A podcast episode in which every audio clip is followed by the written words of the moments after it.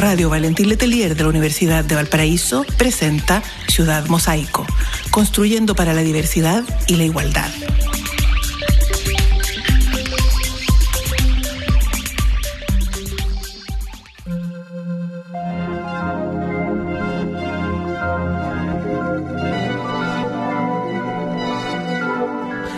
Hola, hola, ¿cómo están? Saludamos a todas las personas que nos están escuchando de sus casitas o que también nos pueden escuchar en las plataformas donde queda alojado nuestro programa, eh, ya sea Spotify o YouTube. Eh, estamos en un nuevo episodio del Ciudad Mosaico, acompañado de mi compañera de labores, compañera en el programa y compañera también en la Dirección de Igualdad y Diversidad, María Ignacia Banda. Nacha, ¿cómo estáis? Hola, bien, ¿y tú? Bien, también, bien, bien, bien. Recordarles a las personas también que este es un programa de la Dirección de Igualdad y Diversidad de la Universidad del Paraíso una dirección que busca eh, trabajar en una agenda igualitaria dentro de una universidad. Y cuando hablamos de agenda igualitaria, estamos hablando de espacios libres de discriminación, espacios, ojalá, en otro sueño, eh, libres de violencia de género, entendiendo esta violencia de género como más allá que el, impacto directo de una persona hacia otra, sino que también estas condicionantes más, más, simbólicas que a veces están en, los en los espacios educacionales. ¿A qué me refiero con esto? La invisibilización de la diversidad, la invisibilización de las mujeres dentro de los currículums, dentro de la bibliografía. Eh, prácticas discriminatorias, a veces no directamente hacia una persona, sino que, que, por prejuicio, por estereotipos que muchas veces no hemos topado con ellos en las salas de clase desde la educación básica hasta la, hasta la universidad. Entonces, lo que buscamos como dirección justamente es poder construir esta agenda eh, con todos y todas, ya que em, este sueño de tener una, una una sociedad libre de violencias eh, tiene que ser una tarea colectiva, o si no, no sirve mucho, ¿no? Es un, es un lindo sueño. Sí, que hay que soñar, yo creo. Sí, está bien, ¿no? Y aparte que, claro, es, es, una tarea de todos y todas, básicamente. O sea, no lo va a lograr esta, este espacio, no lo va a lograr nadie en su casa, lo vamos a lograr todos y todas juntas, trabajando sobre estos temas. Pues. Sí, sí, sí. Hay, una, hay un, un, término, un concepto que, que, yo se lo conozco a Gramsci, Antonio Gramsci, italiano, ya em, que escribió además su, la mayoría de su obra Privado de Libertad, fue, privado de libertad por Mussolini, él hablaba de un concepto que no sé si será de él, ahí me podía ayudar Nacha, pero yo se lo conocía a él, la lucha prefigurativa. Que la lucha prefigurativa era llevar esta utopía, esto es lo que uno piensa, por ejemplo, queremos una sociedad libre de violencia de género. Y quizás no necesariamente está en nuestras manos poder articularla a nivel societal, pero sí puede estar bajo nuestras manos ya la posibilidad de articular relaciones libres de violencia con la gente que nos rodeamos. Es llevar esa utopía a la práctica cotidiana. Y la práctica cotidiana me refiero a la relación con las compañeras, los compañeros, la relación con la familia, con nuestros vínculos, ya sea mamá, papá, parejas, ya en la calle. Yo creo que por ahí podemos quizá dibujar una sonrisita si andamos haciendo las cosas bien. No sé qué pensáis. Sí, de todas maneras, no soy una gran conocedora de Gramsci, pero estoy muy de acuerdo con esa idea. Mm. Eh, también desde el feminismo se habla harto de esta idea de salirse del patriarcado, por ejemplo. ¿Y cómo sería eso de salirse del patriarcado? Difícil pensarlo, pero es un poco lo que estás diciendo tú en el fondo, como no permitir que invadan nuestras vidas, en el fondo, que guíen nuestras vidas. Mm. Cuando, cuando tenemos conciencia sobre el patriarcado, sobre lo que significa, sobre las imposiciones que implica para las mujeres, por ejemplo, y mm. para los varones también. Sí eh, esa toma de conciencia también te dice, bueno, entonces, ¿qué, ¿qué, hago yo al respecto? ¿no? Y, lo primero que pensamos casi siempre es, queremos ir a cambiar la sociedad, ¿cierto? Que está muy bien, o sea, queremos hacer algo para que esto deje de ser de esta forma, ¿no? Para que dejen de haber relaciones opresivas. Em, deje de haber violencia, ¿cierto?, contra las mujeres, por ejemplo, o contra las diversidades. Sin embargo, eh, siempre se eh, de repente nos quedamos mucho en pensar que vamos a cambiar cosas afuera, que vamos a cambiar cosas en, el futuro o en la mm. sociedad, o que necesitamos, y esto yo creo que es quizá un poco más preocupante, podría ser preocupante, como que necesitamos eh, herramientas para, para eso, que claramente que las necesitamos, mm. pero que como que puede ser paralizante, como que bueno, y por mientras, si no tenemos los conceptos, la formación, las herramientas, ¿qué hacemos? Mm. Bueno, eso es todo un camino, ¿cierto? Que puede durar mucho tiempo en la vida, pero hay cosas que podemos hacer en el día de hoy, concreto, o sea, prácticas cotidianas de, que es lo que estás comentando tú, ¿no? De relacionarnos, por ejemplo. Se me viene a la cabeza un concepto de las mujeres creando de Bolivia, ¿ya? Eh, que hablan de desmontar Me gusta esa palabra, desmontar el patriarcado, que yo creo que desmontar primero significa visibilizarlo, dónde está. Y de ahí empezar a desmontarlo, incomodarlo, esta rebeldía, que esta, esta porfía. ya esta porfía que es tan necesaria. Eh, y creo que cuando lo empezamos a, mirar con, los lentes de género, los lentes de patriarcales, eh, nuestras relaciones cotidianas, nos vamos dando cuenta que hay microespacios que, que podemos actuar, porque tenemos incidencia. Y me acuerdo de algo. En conversaciones con estudiantes de la universidad, me cuentan algunos que, eh, sobre todo con este término del aliado, el aliade, que casi siempre se toma bien, se aborda de una manera bien caricaturesca, pero la otra vez lo, lo, hablábamos bien en serio, decíamos, sí podemos ser aliados, pero no necesariamente ir a marchar o ponerte el pañuelo verde, sino cuando la compañera, mira, un detalle que la otra vez me hablaba un estudiante, cuando la compañera está en un carrete y le dejan el vaso al compañero, cuando van al baño es que están confiando en él, porque existe la posibilidad de que alguien le tire algo en el vaso. Entonces, esa compañera está confiando en ti, ¿ya? ¿Cómo confía en ti también cuando te pide que la vayas a dejar tarde, ¿ya? Entonces, no necesariamente por algo sexual, claro. sino porque tú estás haciendo algo que le otorga seguridad a esa compañera. Ahí podemos ser aliados. Claro, de todas eh, Están como esos espacios que son además más fáciles, más cotidianos y que yo creo que nos otorga un grado de felicidad. Sí, sí, en el fondo mm. no el, el problema no es ser aliado, ojalá pudiésemos mm. todos y todas ser aliados en esta lucha contra el patriarcado, ¿no? El problema es cuando varones sobre todo, que es como donde se usa este concepto, ¿no? Eh, piensan que son aliados por ir a figurar una marcha, ¿no? Eso. como claramente eso provoca ciertas reticencias, porque es como hemos estado todo este tiempo, ¿cierto? Mm. Diciéndote que cambies tus actitudes y tú lo que haces es ir a llevar una pancarta a la marcha. ¿Te acordáis de ese caso en Santiago? Oye, que fue muy chistoso porque el tipo estaba requete funado. Funadísimo. Funadísimo. Yo puedo, me gustaría que caminaran ustedes como caminando, caminando yo, algo así. El tipo estaba de nuevo. Y al principio se celebró ampliamente, y después se dieron cuenta que estaba funado. No, sí me acuerdo. Esta, cuestión que yo creo que, pasa con, no sé, yo la lectura que tengo es que por el capitalismo, ya, pero esta necesidad de la performatividad de demostrar que la otra persona te identifique dentro de un lado, ¿cachai? Mm. Entonces, cuando los varones sienten esta problema, yo pienso que puede ser honesto, oye, no se dan cuenta que está la injusticia hacia las compañeras. Específicamente hacia las compañeras, más que la diversidad o disidencias sexuales, voy a referirme a la lucha como histórica, como el feminismo, ¿ya? Eh, entonces se dan cuenta, pucha, no, las cabras están jodidas, mira el aborto, mira la violencia, el femicidio. Entonces necesitamos los varones que nos vean ahí. Necesitamos mm. que las otras personas nos identifiquen como parte de los otros. Y como que limpiara como nuestra culpa. Yo pienso que ahí hay una...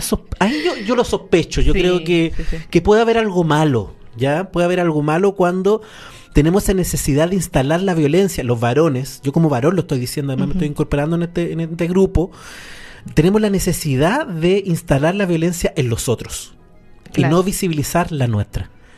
Creo que eso puede llegar a llevarnos a la desresponsabilización.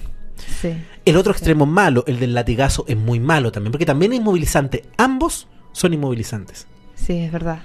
Yo creo que hay algo que pasa y que se da también entre feministas, una como mujer, cuando, cuando recién eh, se va acercando al feminismo y ve y dice, ah, en realidad estas ideas también son mis ideas. A veces, muchas veces siempre lo fueron, pero yo no les había puesto un nombre, ¿cierto? Yo mm. siempre pensé que, por ejemplo, que las mujeres podíamos hacer las mismas cosas que los hombres, o pensé que eh, como mujer tenía, mm, qué sé yo, eh, derecho a una vida libre de violencia, ¿cierto? Eh, yo estoy de acuerdo con estas ideas, entonces yo soy feminista. Y, vamos a, correr por las praderas con pancartas y con cosas. Para uno también le pasa, ¿no? Sí. El tema es que después, o sea, no, no digo necesariamente después, a veces es simultáneo, mm. uno empieza a revisarse. Y ese proceso es harto más duro y, y, nos toca hacerlo a las mujeres también. Nos toca, uff, que nos toca. Y, y claro, eh, ese proceso te lo encargo, te lo encargo. Eso tiene de todo, o sea, desde ver tu, tu, trayectoria como sujeto, ver lo que ha, cómo ha sido tu, tu, vida en tu familia, tu relación con tu mamá, con tus hermanos, tus hermanas, eh, las opresiones que has vivido. Cuando te das cuenta que has vivido la opresión y que no eras tan libre como pensabas, porque una, una parte pensando que, que a mí no me pasan estas cosas. Cuando te das cuenta que sí te pasan, o que sí te han pasado, que sí has vivido violencias, a veces puede ser difícil identificarse con eso. Y sobre todo cuando hay alguna categoría que denotan prestigio. Por ejemplo, una mujer específicamente. Una mujer independiente. ya profesional, con estudio posgrado, ¿cachai? Eh, viviendo sola y con vacaciones. Entonces le va a costar más a veces verse en el otro lado, porque pucha que te ha costado llegar ahí y, visitar tu sombra, visitar más que la sombra, visitar la herida, sí. es cuático. ¿no? Sí, Entonces, una está en todo ese proceso de visitar la herida y llega. Y aparecemos a adueñarnos del partido. Entonces, como no, pues compañerito, vaya, vaya a revisarse un rato también. Pues. Y es bueno además entenderse ahí las contradicciones, porque hay un compañero en Argentina que habla de que hay que reconocerse en un devenir feminista. Y los varones también, ojo, no tenemos que ser feministas. Si no podemos reconocer un devenir feminista. ¿A qué voy con esto? Que muchas de nuestras reflexiones vienen, vienen orientadas también de la del actuar eh, político, intelectual de las compañeras que han escrito sobre feminismo. Entonces también hay que reconocerlo, porque a veces también nos pasa que decimos, el feminismo de las mujeres, entonces no lo tenemos que tocar nunca. No, pues compañeros, sino que ahí hay una teoría, ¿cachai? Hay algo que hay que ir a visitar, traer, pasarla por el cuerpo, por nuestra lectura, pero eso no significa que tengáis que adueñarte la bandera. No, no, no. Y sobre todo, hacerse cargo. Por supuesto, hacerse cargo. Y lo otro además que pasa, que yo me acuerdo una conversación con unas compañeras militantes, que feministas, militantes feministas, y una nos comentaba que esto todo en un vituperio, conversación nocturna de bar, y decía, pucha, que se estaba saliendo con un chico. Y este chico era el típico chico que le gustaba a ella en el colegio pero que en su ella de ahora estaba requete funado, ¿cachai? Así como muy cancelado, pero era como el tipo que le gustaba en el colegio. Y decía, pucha, me gusta, pero ¿por qué me gusta si yo soy feminista, ¿cachai? No me tiene que gustar este tipo. Y, y, ahí también te podéis reconocer en ese devenir también las cabras, porque no tenéis que tener las cosas resueltas yo creo. No sé qué pensáis de eso. Son como estas contradicciones. Hoy hemos hablado esto de las contradicciones. Sí, sí, sí, sí, sí, le hemos hablado. Yo, yo siempre, yo en general estoy de acuerdo contigo, he estado de acuerdo contigo en que en general como seres humanos somos personas contradictorias, o sea, somos sujetos contradictorios. es súper difícil ser coherente en todo y yo me acuerdo que un tiempo cuando chica, así como adolescente, que era así como quería ser consecuente con todo lo que yo pensaba y hacía, que todo calzara. Y eso es claramente súper agotador. Eh, entonces después dije, ya, voy a abrazar las contradicciones, ¿no? Eh, y después de un tiempo me di cuenta que en realidad estaba como abrazando demasiado las contradicciones. y llega un momento en el que uno se cansa de abrazarse tanto, de hacerse tanto nanay y dan ganas de cambiar ciertas cosas también. Mm. Entonces finalmente pienso que es como un ir y venir entre tenerse paciencia, quererse, ¿no? Em, acompañarse a una misma en el proceso y por otro lado, de repente hacerse cargo, como te decía, tan, así como le digo a los varones que se hagan cargo, también mm. una, a veces hacerse cargo de limitaciones que una ya ni sabe por qué tiene, o esto que dices de, de mm. la, de tu amiga, ¿cierto? Es como, el otro día leí una frase, frase a la pasada, así como de Instagram pero que me gustó que decía algo así como TikTok. claro no no fuente de Instagram decía no te busques ahí donde ya no estás mira y me gustó me gustó me, me llegó de alguna forma sí, no te busques ahí no, no te busques sí Sí. No te busques, porque claro, son cosas que es como, ah, sí, pues ahora esto a esto le gustaría a la Ignacia de hace cinco años. Pero ya no nomás, po. Sí, po. Ya no. Y uno cambia también, una cambia. No, y también eso tiene que ver con el nanay que uno se tiene que hacer. Yo creo es bonita la palabra nanay. Sí, me encanta. Muy linda. Es quechua. Quechua, sí. Me encima que hay una página de Instagram, no sé si la has visto, que va siempre como compartiendo estas palabras que uno ocupa. Ajá. Y se me olvidó. Ah, la voy a buscar. Página. Sí. Pero hay que hacerse eh, ese, ese nanay también. y además identificarnos que a mí me gusta mucho Manuel Roja, la otra creo que te comentaba, que me gusta mucho Manuel Roja, el escritor ah, chileno, y en su trilogía de Aniceto Evia, él dice que, en, que el libro más conocido, Hijo Ladrón, que lo hace leer en el colegio, él habla de que Aniceto Evia tuvo vidas y que cada una de esas vidas es una parte del libro, ¿ya? No del de Sombra contra el Muro, Hijo Ladrón, Así que yo creo que también es una bonita manera de verse uno mismo, que dentro de la vida de uno va teniendo diferentes vidas. Mm. Y no necesariamente hay que retroceder, hay que ir a buscar esa felicidad en las otras vidas. Y esa felicidad estoy hablando de los afectos, por ejemplo. Tus amigos de un momento, tu vida, no necesariamente tienen que ser tu amigo ahora, porque fueron amigos en ese momento. ¿sí? Eh, hay una frase de un cantante que está más o menos funeque, que no lo voy a, no lo voy a repetir, pero eh, para mí no, yo lo sigo escuchando, pero dice, al lugar donde has sido feliz no debieses tratar de volver. Oh. Sí, sí, una bonita frase, Joaquín Sabina. Lo nombraste. lo nombré. Lo, nombré, lo nombré.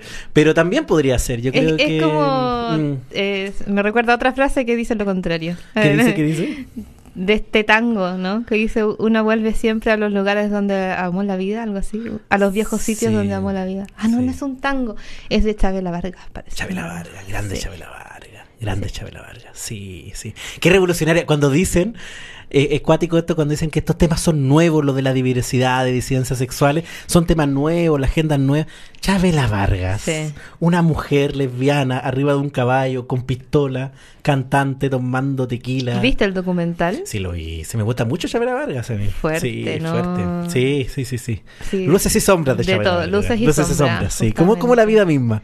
Sí. Oye, que estamos existenciales. Estamos existenciales, estamos existenciales, pero está bien, yo creo. Yo creo que mm, que el programa eh, que hacemos, la conversación que estamos teniendo constantemente por lo que trabajamos es bien existencialista, mm, porque significa revisarse, eh, verse la herida, eh, esta revisión como bibliográfica que cuando la haces con honestidad, sobre todo en estas cuestiones de género, yo pienso que es súper liberador, pero a la vez también afecta, po, afecta harto, porque te desilusionas de algunas cosas, te desilusionas de ti mismo, pero a la vez también yo creo que te va entregando posibilidades o vectores, caminitos para poder ser más libre.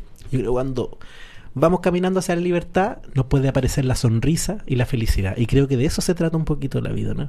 Sí, de todas maneras. Mm. Ese libro que yo te comentaba la sesión pasada de mm. Sara Ahmed, Vivir la vida feminista o Vivir una vida feminista, habla todo el rato de eso. Mm.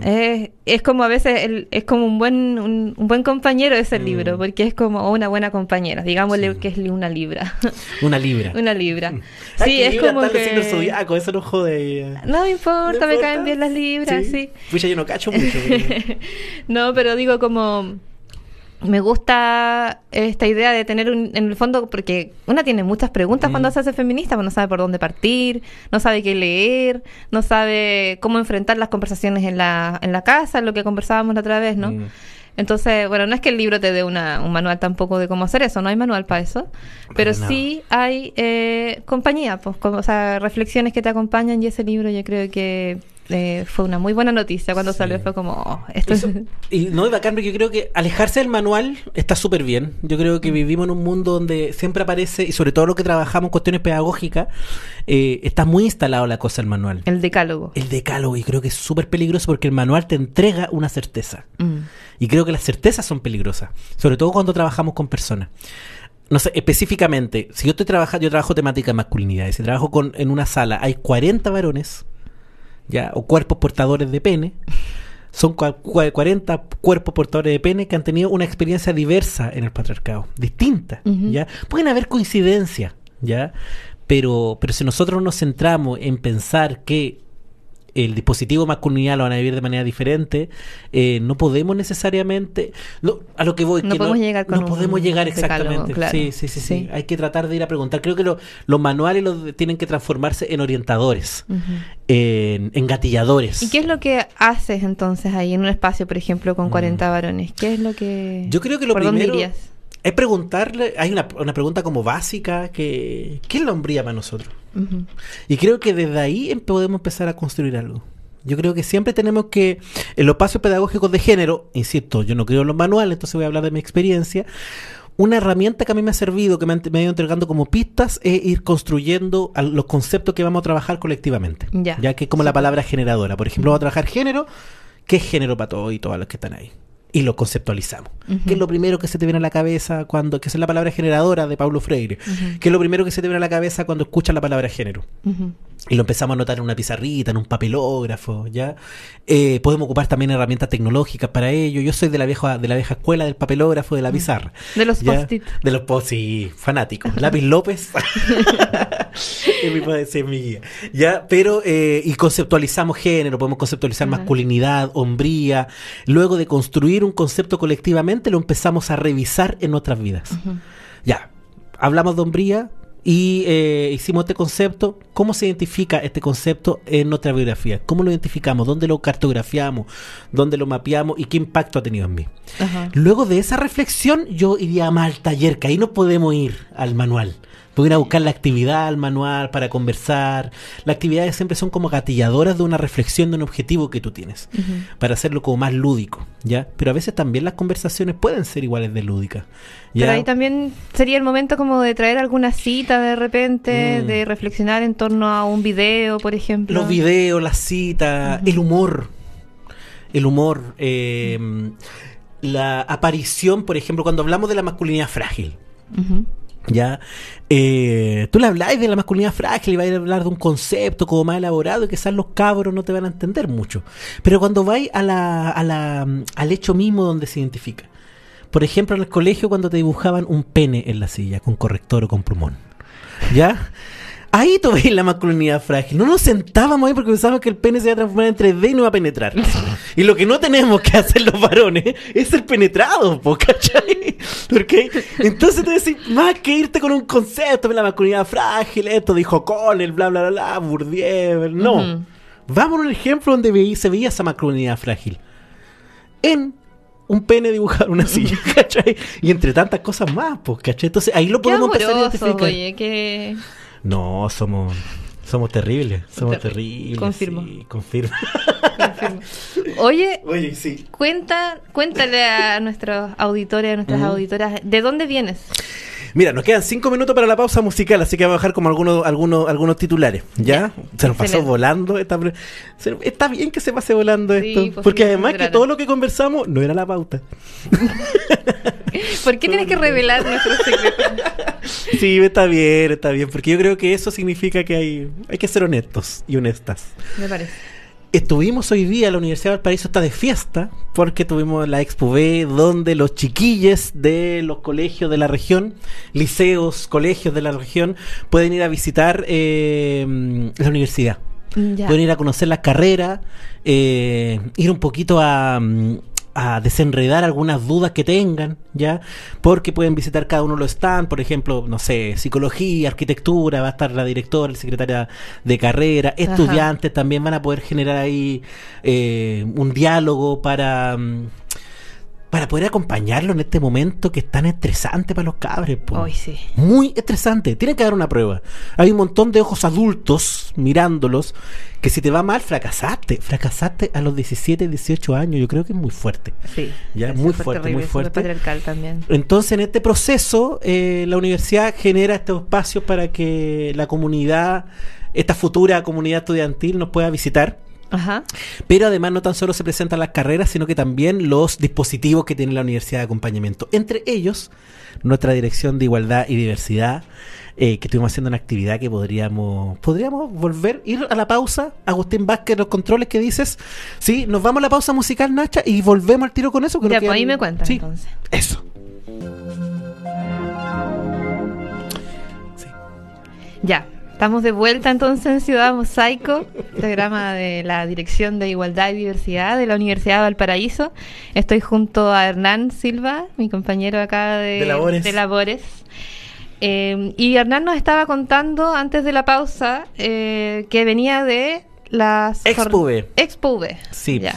Donde tuvimos como dirección estuve con la Cami, Cami Muñoz, nuestra psicóloga de la dirección. Estuvimos haciendo una. Bueno, tenemos que presentar la dirección a las los les estudiantes que están recorriendo ahí la Facultad de Arquitectura, eh, conociendo las carreras, la oferta programática de la Universidad del Paraíso, pero además también nos dijimos, es muy latero ir a entregar como la información nomás, hagamos un taller. Y la semana, el año pasado también lo hicimos.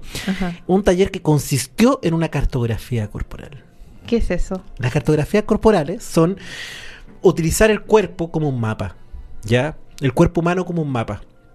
Eh, y al verlo como un mapa generamos una pregunta, ya que es como una, una provocación para que logremos identificar algo en nuestro cuerpo. Y aquí específicamente ese algo era el machismo. En lo práctico es, ¿qué es el machismo para ti y dónde lo instalas en tu cuerpo?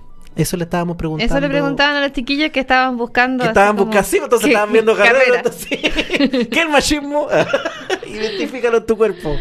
Sí, era un poco así. y el año pasado lo hicimos, este año lo volvimos a repetir porque nos fue bien. Al menos nosotros consideramos que nos fue bien.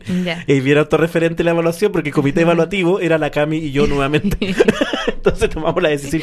No fue Como el meme de Spider-Man. Exactamente, es lo mismo el meme de Spider-Man. Una y Eso pasó. Sí, sí, sí. Ya, pero bien, o sea, sí. En el fondo, ¿qué, ¿qué sería un buen indicador de que les fue bien? Que los chiquillos y las chiquillas participaron, ¿no? ¿Participaron? Participa, yo creo que la gente que pasa por el stand, el 70% participa. Súper bien. Muy bien. Y un nivel de reflexión de los cabres espectacular. Sabéis que este año como, como dirección hemos tenido como tres espacios con estudiantes de educación media.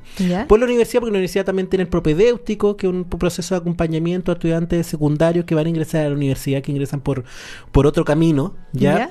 Y tuvimos la otra vez con la Pati haciendo un taller y nos salieron unas cabras, unos cabros con unas reflexiones que tú decís, oye, pucha, qué bacán, qué bacán haber tenido esa mente en a los 17 años, ¿ya? Y acá fíjate que también fue como bien interesante porque participan tanto varones como mujeres, ¿ya? Eh, le hace mucho más fácil a las mujeres identificarlo, mucho más fácil, mucho más fácil, porque aparecen además que mi papá, que es el machismo, mi papá, que es el machismo, mi hermano, que es el machismo, mi pololo. ya eh, aparece el atacado personificado. Le, le, hace como más fácil también identificar, pero, pero yo creo que hubo una buena recepción porque hubo una alta participación. Eh, hoy día llenamos una silueta humana porque mira el ejercicio para explicarlo un poquito a la gente que está en la casa. Ah, eh, es dibujar en un papelógrafo grande ojalá un papelógrafo bien grande una silueta humana. Ya eh, tratar de que sea una silueta humana que no sea ni identificada como ni masculina ni femenina. Cuesta. Está difícil, sí. Está dificilísimo, dificilísimo. Siempre lo queda femenino o masculina. Yo justo te iba a preguntar, fíjate. sí. No lo, no lo logramos. Ya. No lo logramos Ahí fracasaron. Ahí fracasamos, pero pucha, lo siento. y eh, dibujamos la silueta, la colocamos en una mesa y le tenemos una pregunta a los chiquillos en el papelógrafo, que es el machismo. Entonces, cuando iban pasando, lo invitamos, le hablamos un poquito de la dirección, lo que hacíamos, la, la ley 21.369, que no... Tiene un minuto para hablar de la Tiene un minuto para... sí. Señorita, tiene un minuto para hablar sobre la ley 21.369 y nos, cuando nos dicen que sí a esa solicitud, eh, tan amigable. Porque todos todo conocen la ley 2169. Claro, ¿quién no? ¿Quién no? Y, eh, y luego eh, le, le, pedimos que contesten, ya está la silueta dibujada, tenemos unos post tenemos una pregunta ahí que es el machismo, y le decimos que lo identifiquen en el cuerpo. Entonces escriben en el papelito y luego lo pegan en la silueta humana. De fácil, como rápido, porque la idea es que respondan lo primero que se le venga a la cabeza. Ajá tratar de ser lo más honesto. Si se te viene un nombre, si se te viene una parte del cuerpo, se te viene un color, anota ese color. Ya, y lo instaláis en la parte del cuerpo. Mm. A mí se me viene Quique Morande. Quique Morande, lo primero que se te viene a ti. lo, primero que se, o sea, lo primero que se me viene así cuando dices, se, se te viene un nombre. Ese nombre se me vino a la cabeza. Mm. No sé por qué, habría que analizarlo, pero... Es que Kike Morandé yo creo que es un referente de la masculinidad... Un pésimo referente. Sí, puede ser masculinidad patronal, ordinaria. Como ya como esa cuestión del chiste ordinario, ya como que es incómodo. Ya es violento, todo, pero además es incómodo ya, así como que es desubicado, sí. Eh, y está estar siempre rodeado de mujeres jóvenes. Como que Kike Morandé, no sé no sé. Como es como el, no sé, no sé si estoy ocupando bien el, ¿Eh? concepto, pero es como el arquetipo del macho rancio, ¿no? Exactamente, exacto. Pero además eh, es bien peligrosa la figura de ese arquetipo del macho rancio porque nos ayudan figuras como el Quique Morandé a alejarnos y a desresponsabilizarnos. porque no, yo, no soy machista. Yo no soy el Quique Morandé, pues yo jamás tiraría esa talla, yo no soy el Quique Morandé, no sé, el machismo en nuestros ancestros, en nuestras figuras arquetípicas masculinas tradicionales, eh, nos sirven mucho a los varones también para la de, responsabilización. sí, pues demasiado evidente. Entonces, pensamos, y nos pasa mucho cuando trabajamos con varones universitarios acá en la Universidad de Paraíso, que el machismo lo vemos nuestros padres. ¿Qué es el machismo? No, mi papá que se sentaba en la cabecera de la mesa que le daban el plato más grande y que todos corrían a atenderlo cuando llegaba. En cambio yo ahora no soy así. O cuando pensamos que el machismo tradicional es el varón blanco, el proveedor, procreador, y tú tenés 25 años, saliste de la U, estás viviendo con tu papá todavía, Claro. No tenés hijo. A tu edad tu papá ya tenía una casa, tú ya no la, no la tienes a la misma edad. Entonces pensás, no, yo no soy esa masculinidad machista. Yo soy una nueva masculinidad. más precario nomás. más precario nomás, pues, ¿cachai? Igual seguí como... Oye, y a propósito del ejercicio que estaban haciendo, ¿qué, ¿qué era el machismo? ¿Qué, ¿Qué ponían las chiquillas, los chiquillos? Las chiquillas ponían sobre todo, ya, En la figura, del, en la silueta del cuerpo estaba eh, sobre todo centrado en la cabeza, en el corazón y en la parte genital. ¿Ya? En la cabeza, mucho el diálogo, la respuesta de los varones se creen superiores a las mujeres. Todo tipo de práctica que genera una asimetría, donde la mujer se ve disminuida por ejemplo, eh, los varones que eh, explican lo que nosotras ya explicamos, porque la pregunta era qué es el machismo. Eh, la sexualización, eso aparecía mucho en el pene, ya la pensar que por tener más fuerza física ellos pueden tener más poder económico, hablaba mucho de eso. El tema también de pensar que eh, los varones tienen que ganar más dinero, ya la responsabilización de las tareas de cuidado específicamente con su hijo, el machismo, el no pago de pensión de alimentos, por ejemplo. Ya nos encontramos también otro tipo de reflexiones como mira, tengo una acá, una chiquilla, lo coloco esto, no afecta solamente a la mujer, el machismo también se revela en la medida en que los mismos hombres sienten presión por otros hombres para alcanzar el ideal perfecto de masculinidad, donde se le dificulta demostrar y sentir, eh, impidiendo experimentar esa parte vulnerable que está dentro de cada ser humano. Qué bello. Qué bello. La, chiquilla yo creo que hay una cuestión de que también lo explica lo, explica los estudios de género, ¿no? Que, que a la mujer se le hace más fácil verse en género como al como una persona racializada, una persona negra, se le hace más fácil identificar la categoría de raza. Y que tiene que ver también con esta con esta opresión. Claro. No sé qué pensáis tú. Sí, pues sí, porque te en el fondo ¿Mm? a veces no quizá no es por las mejor de las razones, te lo están ¿Mm? enrostrando desde chiquitita. Desde chiquitita que te están diciendo que eres mujer, que tienes ciertas limitaciones mm. supuestamente, eh, que no puedes hacer tal cosa porque eres niñita. Entonces, claro, ahí lo que le surge a una, por lo menos, es una cierta conciencia de que una es distinta de cierta forma, de que una parece que no, eh, no está permitida en ciertos lugares, no, no corresponde, digamos, hay como una sensación como de inecuación, pero mm. también una rebeldía. Sí, eso es bacán. Sí, entonces a veces llega a estos espacios y es como, ¿qué es el machismo? Y tú, ¡pah! Es esto, es esto otro, es esto otro, o sea, ya lo has venido, lo has venido dando vuelta, pues claramente. Sí, sí. Yo creo que, que tiene que ver con, con, con, la posibilidad de darle explicación a alguna cosa que te hacía ruido. Yo creo que es como esta epifanía que saca, ¿cachai? Cuando te das cuenta, oye, es el capitalismo, ¿cachai? Que quizás es la primera reflexión que te, que te llega en la vida. Cuando decís, ¿por qué tengo como esta incomodidad con ir a algunos lugares? ¿Por qué las personas que vivimos en cierto sector, ¿cachai? Nos pasan ciertas cosas, otras personas que no. ¿Por qué mi papá trabaja tanto tiempo, no lo veo nunca? ¿Por qué mi mamá trabaja tanto rato, no la veo nunca, ¿cachai? Pues te das cuenta que hay una explicación y que no es divina la cuestión, sino que tiene que ver con los mismos seres humanos. Y le ponís nombre, y cuando le ponís nombre, como que te sientes un poco más tranquilo, porque también te, te, te, quita esa responsabilidad tipo, ¿cachai? Pero, mm, pero no sé, es como, como liberador. Y Nacha, tú en el colegio, ¿cómo veías el machismo? ¿Cómo sentías el machismo en tu colegio? ¿Tú que saliste hace tan poquito del colegio? Claro. No, saliste hace rato ya. No. ¿Qué tal? no vamos, a, no vamos a, evidenciar edad, pero ¿qué tiene, qué tiene la edad también? No, pero sí, eso te iba a decir, justamente el machismo, estar esto de que uno tiene que estar ocultando la edad y no sé qué. Sí, sí, sí, sí. La verdad es que me, da lo mismo. Tengo 37 años, hermoso, hermosamente vividos. Yo tengo 40, sé que demuestro mucho menos, lo sé, pero... y dale. y dale con la ¿Tú en el colegio, te acordáis dónde veías ese... ¿Cómo sentías ese machismo en el colegio? Eh, yo lo que así lo primero que se me viene a la cabeza pensando desde esa lógica porque quizás si me quedo pensando un rato más voy a llegar a quizás no sé primeras experiencias por ejemplo de machismo o de opresión en el colegio pero lo que se me viene a la cabeza ahora mismo son las clases de educación física ¿y cómo lo veía ahí? nada pues o sea desde el principio hasta el final. La clase de educación física era puro machismo, porque era mm, de partida como los juegos en los que podían en los que podíamos estar las mujeres y los que no. La, las diferencias también que había en el uso del espacio, por ejemplo, de la cancha, ¿cachai?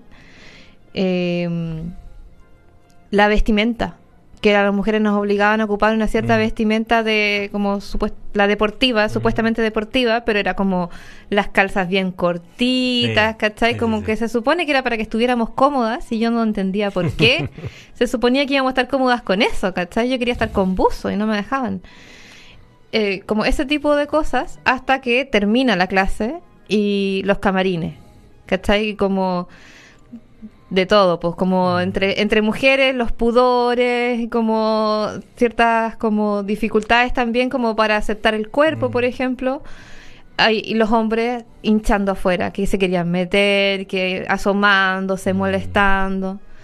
Y incluso después... inseguro, así como... ¿Cómo? Como mucha inseguridad sí, pues no era un espacio seguro, pues no, o sea, no podía hacerlo incluso entre mujeres cuando estábamos tranquilas con mm. nuestra propia corporalidad, que ya era difícil. Estábamos ahí entre mujeres vistiéndonos, qué sé yo, y llegaban los hombres, se asomaban. Yo me acuerdo que lo conversaba hace poco con una compañera del colegio que ella me decía que se acordaba mucho de eso, como de la incomodidad que sentía y de que finalmente ni siquiera muchas veces evitaba ducharse o se iba a su casa lo antes posible para poder ducharse tranquila porque ahí no podía. Mm. Y después me acuerdo que llegábamos a la sala y los hombres bañándose en Axe. y a mí la, molestia de eso y de que ocuparan el espacio también de la sala como Marín, así, a sus Y sí, oh, era muy molesto. Entonces era así como estar molesta con el machismo desde el principio, del primer minuto de la clase de educación física hasta la media hora después. y esta posibilidad, este artificio que nos creamos los varones de que todos los espacios pueden ser nuestros. Sí, pues. La sala de clase puede ser nuestra. La cancha era de ellos, la sala de clase era de ellos, nuestro baño era de ellos, nuestro camarín era de ellos. Sí, Súper incómodo. Sí. Lo del Axel me acuerdo perfectamente. En mi colegio también había una dependencia de algunos compañeros al Axe. Yo me acuerdo, Axe Marín, Axe, Musk. Y además era como. Sí, era como los dos estilos que era uno era naranjo, el otro era azul. Y, que era el que más se repetía en la sala de clase. Y además que se ocupaba como perfume, no era tan solo desodorante, sino que después se le tiraba. ¿Qué tienen en la cabeza? No lo sé. Que, ah, recuerda que en la televisión. Eh, de ese tiempo, la publicidad de Axe eh, te hacía pensar que las mujeres te iban a seguir. Que era como una especie de feromona. Era una feromona. Entonces tú cuando te tirabas este axe marín ibas a pasar por al lado de la fémina. Claro. Todo en formato, por supuesto, heterosis. Sí, ¿ya? Eh, no existe el varón homosexual. Ya no, no existe, no existe. Así como que ibas a traer más varones porque sí. necesitas axe. No, no, no, por supuesto que no. Por supuesto que no. Pues estábamos pensando en el varón hetero. Ya. Eh, y pensaba que eh, al echarte ese axe le iba a gustar a las chiquillas. Pues entonces yo creo que los cabros pensaba lo mismo. Sí, te aviso que no. Te aviso que no. Yo me acuerdo que yo no ocupaba, no sé por qué. Mi mamá me, me compraba eh, cosas Avon. Porque se me acuerdo que había una marca catálogo, y la podíais pagar a fin de mes. Claro. ¿Cachai? A veces por cuota. Eh, pero me acuerdo que se ocupaba harto. Me acuerdo otra publicidad de Axe que tenía un contador de minas.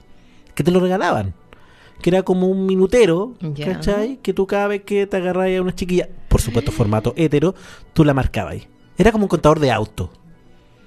Y eso lo regalaban. Por dos axes te venía de regalo eso. Mira, ¿se acuerdan, Matías? Alto sí, impacto. Yo nunca lo había visto eso. Sí, pues sí, qué triste, porque además eso. Horrible. Yo me acuerdo que mi tiempo. O sea, te enseñan desde chiquitito a, objetivizar a las mujeres en el fondo. Sí, ahí sí, se nos mete esa cuestión en la, en la cabeza, en la cabeza, ¿cachai? Que que, que, una manera de valía de masculinidad es cuántas minas te... Porque es todo el concepto, cuántas minas te comiste. Ya, porque así se dice además también. Sí, ya. Entonces muchas veces eso ahí aparece como la mentira, como un medio de validación y ahí nos vamos con todo el tema como más teórico de las masculinidades, pero en la práctica tenía esto, estas señales, ¿cachai? Que te iban fomentando, te iban cimentando y estructurando una idea que tu masculinidad tenía, tenía que tener un valor. Y ese valor eh, iba a estar aliado eh, o, matrimoniado con, con cuánta mina, con cuánta gente, con, el tema cómo era para jugar a la pelota. Después aparece el copete, entonces si tomáis o no tomáis copete, cuando tomáis copete, eh, qué tipo de copete tomáis, no voy a tomar un Lemon Stone, masculinidad baja, pisco, masculinidad alta, ¿cachai? Entonces un montón de, de señales, artificios que le van otorgando lo principal para la masculinidad, pues que es el valor, pues si no vale nada que las otras personas me vean como hombre. Lo importante es ver qué tipo de hombría yo tengo. Y justamente el Axe ahí funcionaba como una manera de validación. Ahora entiendo todo. Sí, pues sí, terrible, terrible. Pero sí, los comerciales de esa época eran burdos. Me acuerdo que en Piña. Te tomabas una que en Piña y aparecía una isla rodeada de mujeres estupendas bailando. Te tomaste una que en Piña. La mayoría de las personas que toman que en Piña pueden azúcar. azúcar. Es lo único que... no sé si la OMS claro. lo pensará igual, ¿no? Sí, pero es raro. Oye, un paréntesis cortito, que quiero mandar un saludo, que me escribieron recién en WhatsApp. Esteban de Quillota, un amiguito, ya que con lo cual hicimos hace un tiempito en el colectivo Trasful, hacíamos unos talleres de masculinidad allá en Quillota, y que además el Esteban viene saliendo de una lucha por la vida, todo con un cáncer, pero este gallo es un capo, es un maestro, una persona súper fuerte, y, salió de ese partido, salió de, ese partido triunfante, así que le mando un saludo grande al Esteban de Quillota, que sube cerros, es su deporte, ¿sí? sube cerros, eh, corre, es una persona muy linda, así que le mando un besito. Cierra paréntesis. Seguimos hablando de la... Saludos a Esteban. Saludos al Esteban. Oye, ¿y el machismo en el colegio tú en qué lo veías? Bueno, has, relatado un montón de situaciones que yo creo que son lo que está pensando el Hernández ahora. Mm. Entonces, cuéntame como, así como más desde la guata, ¿qué es lo... lo... Yo pienso que el machismo para mí en la escuela era la, la, la, la posibilidad cierta certera de utilizar la violencia. Sí, yo creo que, que, donde yo más lo vi, eh, donde más lo vi fue fue en la, en la, en la violencia, en tener que agarrarme a coscacho. Desde muy chico. Desde muy chico, como, como tener que tener una, tener que habitar una posición. Dentro de mi incorporar la idea de que podía ser violento, que podía ser violentado. Que podía resolver los conflictos a través de la violencia. Eso fue. Mm. Antes que todo, antes que todo fue eso. Antes que apareciera como, porque tú decís, ya, la, el machismo aparece cuando ya crecimos un poco, nos empiezan a gustar las chiquillas, claro, el formato hetero siempre. No, pero empieza de antes, cuando tenías que agarrarte a coscacho. En mayo, la primera vez que me sentí como varón, como un hombre, fue cuando nos pegaron a un grupo de amigos, pero todos dimos cara. Ah. Y nadie salió corriendo y nos defendimos. Y nos pegaron, nos sacaron la... la, Dimos cara, comillas, comillas. Comilla, comillas, sí. Pues, o sea, en el sentido de que estamos hablando de que estamos como en desacuerdo con ese tipo de prácticas. Por supuesto, por supuesto, sí, porque el dar cara en ese, en ese formato, el dar cara es... Eh, eh, es valioso. Es valioso. Mm. Y yo me acuerdo que en un momento en mi vida era valioso el dar cara. Entonces ahí estaba la hombría. Ahí estaba la hombría. Más allá que los discursos sexistas, aparece antes, aparece antes que, que se que se conforme el deseo erótico, ¿cachai? Yo creo que aparece mucho antes. Sí. Igual en, quizá no es en relación directa con las mujeres, mm. Pero es en relación en el sentido de que te estás tratando de diferenciar de las mujeres. Por eso también se habla de que el machismo o la, eh, la, construcción de los roles de género es algo relacional, ¿no? Como y que es fundamental. Soy hombre en mm. tanto no soy mujer. Sí, exactamente. Ahí está como la, teoría que dice, para ser varón tú no tienes que ser niño, ni mujer, ni homosexual. Si tú mezclas el niño, mujer, homosexual, todo es mujer. Homosexual, penetración. Niño, debilidad, poder, ¿ya? Y, eh, y mujer, mujer, pues. Entonces, como todo lo femenino, es como alejarse de lo femenino. ¿Ya? Eh, y sí, pues así se va, se va, se va construyendo como nuestra, nuestra categoría, nuestra identidad. Y, creo que, es bien traumático igual, pues, cuando no lo, no lo lográis como problematizar, porque si no lo lográis problematizar, esto puede continuar. Yo creo que eso es difícil. Pero además también hay una validación importante. Esto lo dice Rita Segato, una antropóloga argentino-brasileña. ¿Qué primero, brasileña-argentina o argentino-brasileña? No lo sé. Me da la impresión de que argentino-brasileña. Argentino-brasileña, ¿cierto? Sí. Ya la Rita Segato, una capísima. Yo se la recomiendo un montón porque creo que es de las personas que está escribiendo masculinidades actualmente, que está hablando, hay unos videos además. Le recomiendo un video en YouTube, ya que se llama La pedagogía de la crueldad, que está en libro, pero además una trampita y está en YouTube, porque es una conferencia, que dura como 50 minutos, y yo creo que está es todo lo que tenemos que escuchar, yo creo, como para abrir esta, esta mente de, de, ver cómo, a lo que iba, cómo en nuestras prácticas violentas constantemente se la estamos demostrando, se la estamos demostrando a los varones para poder pertenecer. Ella lo habla con esto con la violación, ¿no? Que la violación, aparte de ser un espacio de una, una herramienta de disciplinamiento hacia las mujeres por parte de los varones, también es una manera de mostrarle a otros varones que pertenecemos, ya que tenemos poder. Ya, y, creo que también se juega bien a eso. Yo siempre, yo siempre hago un ejemplo, eh, lo, hago un, un tipo, tiro como un ejemplo los talleres. Cuando hay varón y mujeres. Yo digo, si yo me siento al lado de una compañera, yo, yo me performateo como varón. ¿Qué quiero decir? Yo me tengo barba, me visto como un hombre, ya, eh, como en esta performance. Me siento al lado de una compañera mujer, performateada como mujer, yo al lado de ella voy a ser un hombre y listo. Pero cuando me siento al lado de otro hombre, está bien, voy a ser un hombre también cuando me vea. Pero ¿qué tipo de hombría? Ah, Yo el tipo y la calidad de hombría se la demuestro a los hombres. ¿Y quién es más hombre? que es que la tiene más grande. Ay, Diosito. Sí. ¿Quién, ¿Quién tiene más tic en su cartita de Access? ¿Quién sí? ¿Quién se comió más mina? Así era, sí. Y así se decía en la propaganda. Si no es una cuestión que estoy diciendo yo coloquialmente, ¿quién se comía más mina? Se, se hablaba así. Sí, era, era, eran tiempos que ojalá que no vuelvan. Estoy hablando de los tiempos del Miss Reef. Hoy sí, sí, sí. ¿Te no? Del diario La Cuarta, premiando con un millón de pesos al mejor piropo callejero. Cuando se le decía piropo. Qué vintage. Qué vintage, qué noventero. Qué noventero. Todo lo que está mal. Todo lo que está mal de los 90. Porque hay cosas que están bien de los 90. ¿Cómo qué cosas está bien de los 90? Aparte de la música. Ah, pero iba a decir eso. ya no me, me dejaste así. El grunge. el grunge en Chile, toda la música que se hizo. Se hizo todo en los 90.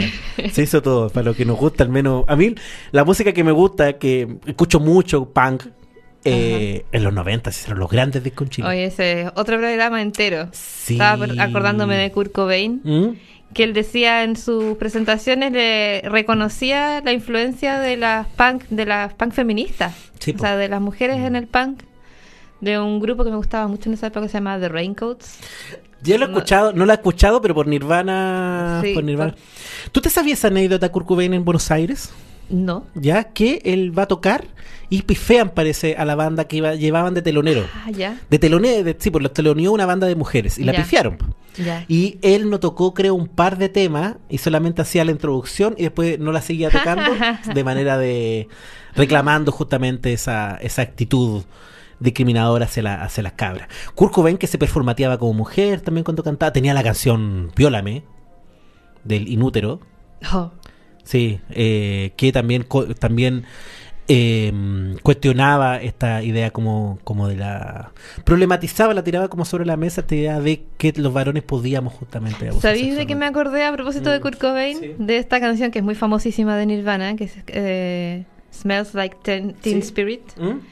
Que él contaba como, o sea, hay un grupo, Bikini Kill, no sé, estoy dando en vez de recomendaciones de, mm. lectura de, bandas. Escuchen a Bikini Kill, chiquillas. Sí, bueno, es buena, buena. eh, Bikini Kill, la, la vocalista contaba que esa canción nació de una conversación entre ellos. ¿Ya? A propósito del desodorante. Teen Spirit. Que se promocionaba como el desodorante de, la, de los jóvenes, de las jóvenes, como lo mm. más in que había en el fondo. Y que era como este espíritu adolescente, pues, ¿cachai? Como estándar, por así decirlo, como de pinturitas y de machos, bien machos y, todo eso, ¿no? Entonces, como huele a Teen Spirit, como huele a, espíritu adolescente. Bueno, el Grunge tenía toda una propuesta muy como lejana a eso, pues. Pero a propósito del Axe, me acordé y terminamos en, lo mismo. Sí, además que igual pasa como que, no sé, me acuerdo de Kurt porque ¿te acordás que el año pasado fue que Bad Bunny, el conejo malo, se, se hizo un, un, videoclip donde se travestía? Y que la embarrada, oye, este loco viene a romper los esquemas, Bad Bunny se pinta las uñas, Bad Bunny hace esto. loco, David Bowie. Loco, eh, eh, Freddie Mercury. O sea.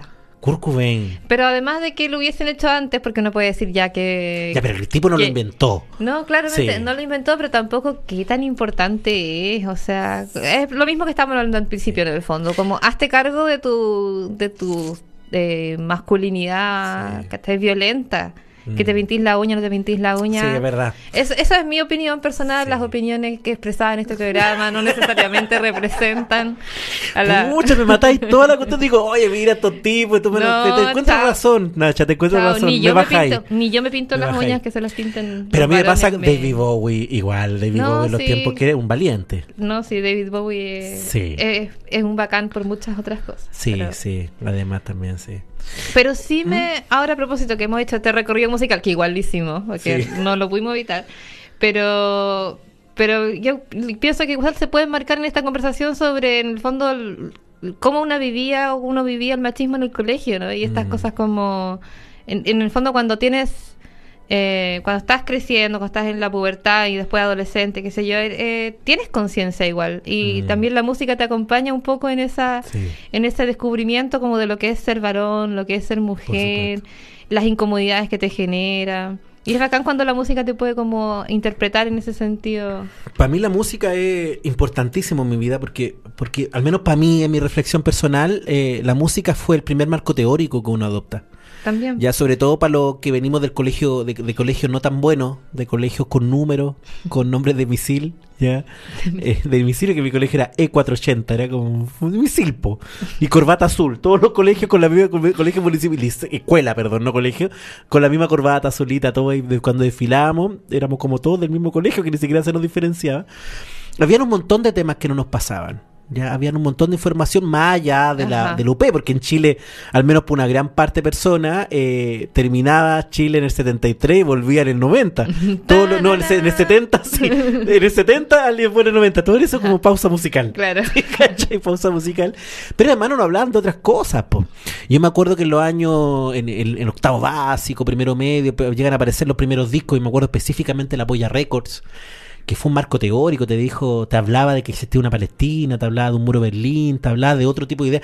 Había un disco que se llamaba Bajo Presión, que te hablaba de cómo los medios, cómo la televisión, las cámaras, eh, estaban controlándote constantemente eh, día a día. Una versión bien Foucaultiana, ¿cachai? Que si nombraba Foucault, te estaban diciendo, mira, estos dispositivos de poder, estos aparatos de control, eh, y creo que nos abren la cabeza algo súper importante que quizás no se nota en el primer momento, que en el primer momento no replica solamente, pero no, no, no enseña este pensamiento crítico.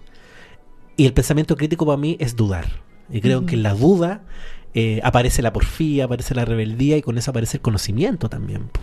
No sé qué pensáis. Si hacemos un programa de música, mujeres en la música. Acá, pues sí, pues. Sí, mujeres en la música me gusta. Sí, mujeres, pero mujeres, porque va a ser una tarea igual importante. Solamente mujeres. Ya. Sí, en diferente como estilo. Sí, me tinca. Hoy estamos llegando al final, Nacha. ¿Cómo lo pasaste hoy día? Bien, como siempre. Sí, Sí, yo también me, entretengo, me entretengo conversando, ¿ya? Em, em, agradecer a la persona que nos escucharon en este Ciudad Mosaico, que es un programa... Ojalá lo hayan pasado bien también. Sí, que lo hayan pasado bien. con unos datitos ahí de, música, bueno, prometemos más. Sí, prometemos. Ya, una recomendación musical de mujer, una fémina, que tú digas, tienen que escuchar. Así como... La que tú quieras, la que tú quieras. Patti Smith. Patti, Smith es como una artista como integral ya. Superó la música mi referenta instantánea, sí, Patti Smith. Sí. Yo le recomiendo. A mí me encanta Cristina Rosenbinge, española, ya. Una capísima, que yo creo que se le conoce mucho porque tiene Los Subterráneos, Tú por mí, El Mil Pedazos. Pero los discos que hizo de manera solista, yo creo que están. Es todo lo que tiene que hacerse musicalmente. ¿Me? Me gusta mucho la Cristina Rosenbinge. Sí, así que los dejamos, pues. Nos vemos la próxima semana con una. La próxima semana tenemos invitada, pero es sorpresa, la vamos a publicitar por nuestras redes. Le pedimos también que nos puedan, les decimos que nos pueden seguir en las redes de Instagram, Igualdad y Diversidad eh, V, lo pueden encontrar ahí. Y además este programa queda alojado en la plataforma Spotify, ya para que nos puedan, nos puedan escuchar. Le agradecemos, Nachita, un abrazo, gracias por esta conversación de hoy día. Nachita, te dije, no sé qué te dije, Nachita. Qué simpático. Qué simpático, Nachita. Pero es como minimizador, Nacha nomás, más. Sí, Nacha nomás. Nacha, vale por la conversa, lo pasé muy bien contigo hoy día. Igualmente, nos vemos. Matías, en los controles. Chaito. Aguante.